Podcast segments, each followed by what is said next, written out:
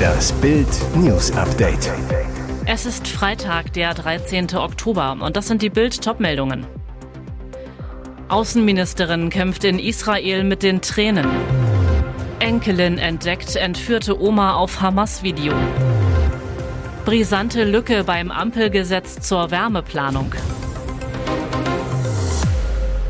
Es sind Bilder, die das Werk des Bösen zeigen, das ultimative Grauen. Und sie bringen Außenministerin Annalena Baerbock, 42 Grüne, an den Rand dessen, was ein Mensch ertragen kann. Kurz nach der Landung in Israel wurde Baerbock von der israelischen Regierung über den barbarischen Terrorangriff der Hamas unterrichtet, der am Samstag mehr als 1200 Menschen das Leben kostete. Es war der tödlichste Tag für Juden seit dem Ende des Holocaust 1945. Die israelische Regierung zeigte der deutschen Delegation Aufnahmen getöteter Zivilisten und Soldaten, misshandelte und verbrannte Leichen, die den Schrecken dokumentieren, den die Hamas über Israel brachte. Ein Foto zeigte die enthauptete Leiche eines israelischen Soldaten. Als Baerbock vor die Presse tritt, ist sie sichtlich schockiert, kämpft mit den Tränen. Das Schlimmste, was man Menschen antun kann, so die Außenministerin.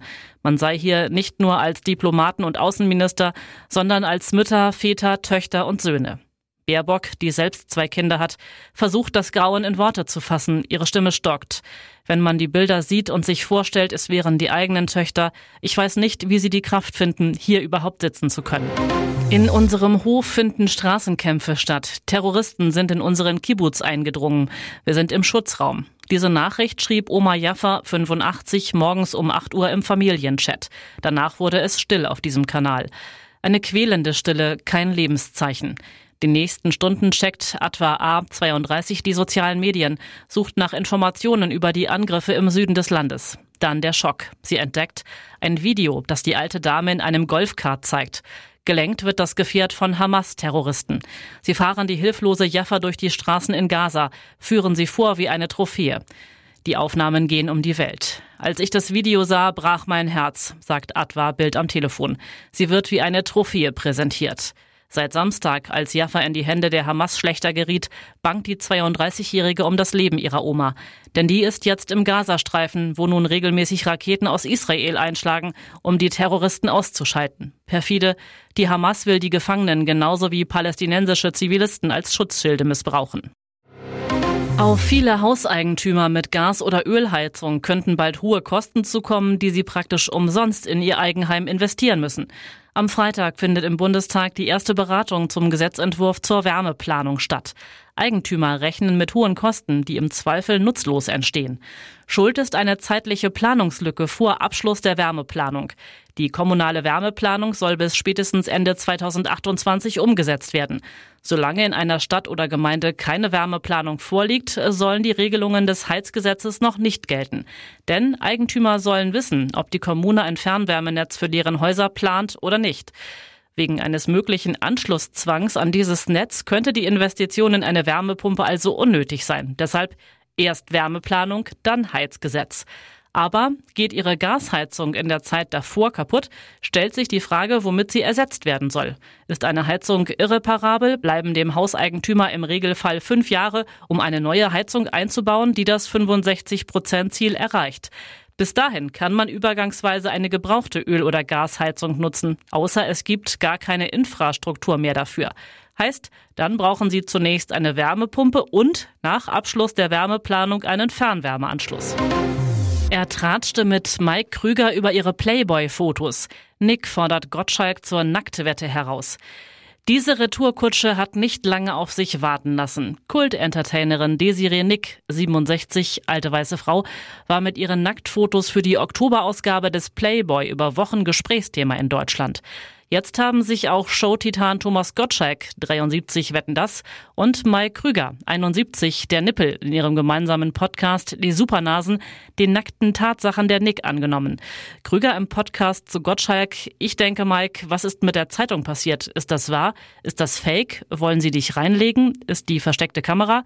Nein, das war Desiree Nick im Playboy. Hast du es auch gesehen? Gottschalk daraufhin, habe ich nicht gesehen, weil ich lese das Heft nur wegen der Interviews. Auch wenn ich es kaufe, lese ich nur die Interviews und gucke mir keine nackten Frauen an. Aber Desiree Nick nackt zu sehen, hast du einen schweren Schock? Zur Erinnerung, Desiree Nick ist die älteste Frau, die jemals auf dem Cover des deutschen Playboy zu sehen war und erhielt dafür viel Zuspruch. Nur geschockt ist offenbar bislang niemand gewesen. Und jetzt weitere wichtige Meldungen des Tages vom Bild Newsdesk. Wettklettern in den Tod, das tragische Ende eines Rekordversuchs. Sie wollten beide als erste Amerikanerin alle Achttausender der Welt erklimmen. Sie kamen beide beim letzten ums Leben, fast zur gleichen Zeit und fast am Ziel. Die Amerikanerin Gina Marie Russillo und Anna Gutu, gebürtige Ukrainerin, waren am Samstag am 8027 Meter hohen Shisha Pangma in Tibet unterwegs, als sich zwei Lawinen lösten. Als erste wurden auf 8000 Metern Gutu und ihr Bergführer von den Schneemassen in den Tod gerissen. Wenige Stunden später traf es an einer anderen Stelle des Berges auf 7600 Metern Rivalin Rusidlo und ihren Führer. Rusidlo und Gutu wetteiferten seit Monaten darum, als erste Frau aus den USA alle 14 8000er Gipfel der Welt zu besteigen. Beiden fehlte nur noch dieser Berg auf der Liste. Beide waren nur noch wenige Meter vom Gipfel entfernt. Thomas Müller verrät, das macht Nagelsmann anders als bei Bayern. Wiedersehen nach einem halben Jahr. Ende März wurde Julian Nagelsmann bei Bayern gefeuert, jetzt ist er wieder da als Bundestrainer. Sowohl bei Bayern als auch im DFB-Team einer seiner wichtigsten Spieler Thomas Müller. Der Oldie erzählt über die ersten Tage des neuen Trainers.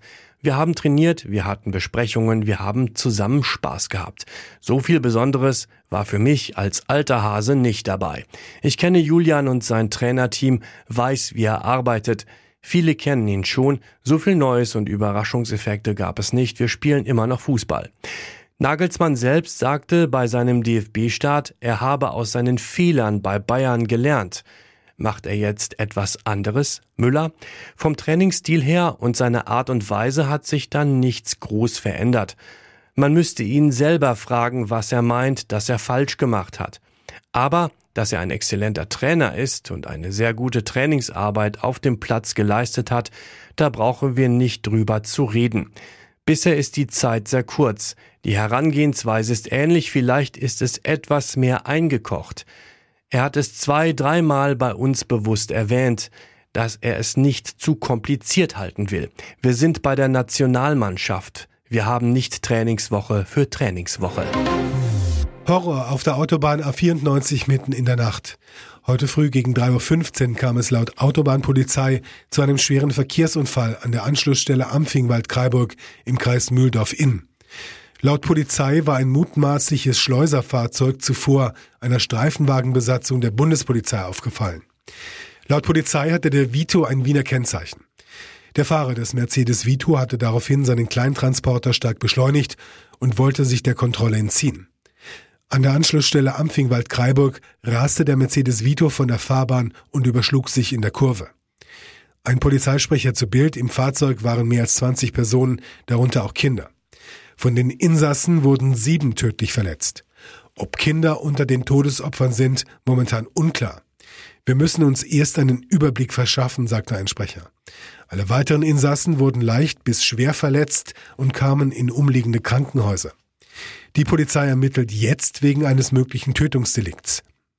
Die Ausfahrt Ampfingwald-Kreiburg ist rund 50 Kilometer von der Grenze zu Österreich entfernt.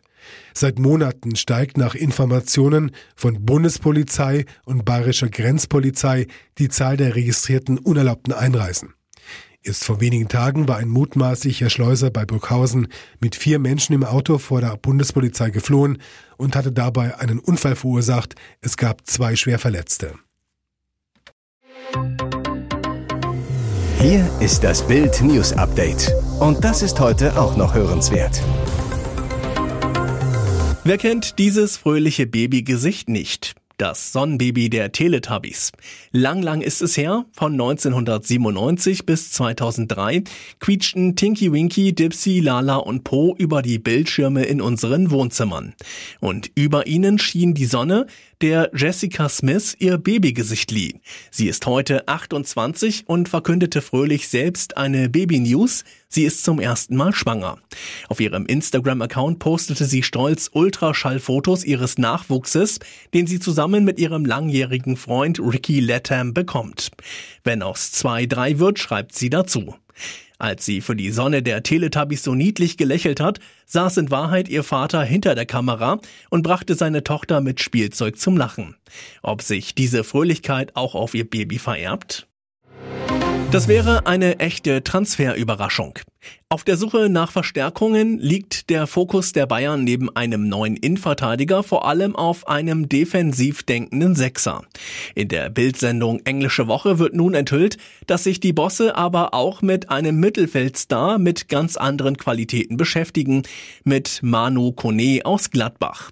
Der französische U21-Nationalspieler, Marktwert 40 Millionen Euro, der eher ein Allrounder zwischen den Strafräumen ist, wollte eigentlich schon im Sommer in die Premier League wechseln, doch eine Kniestauchung durchkreuzte seinen Plan. Eine Chance für Bayern.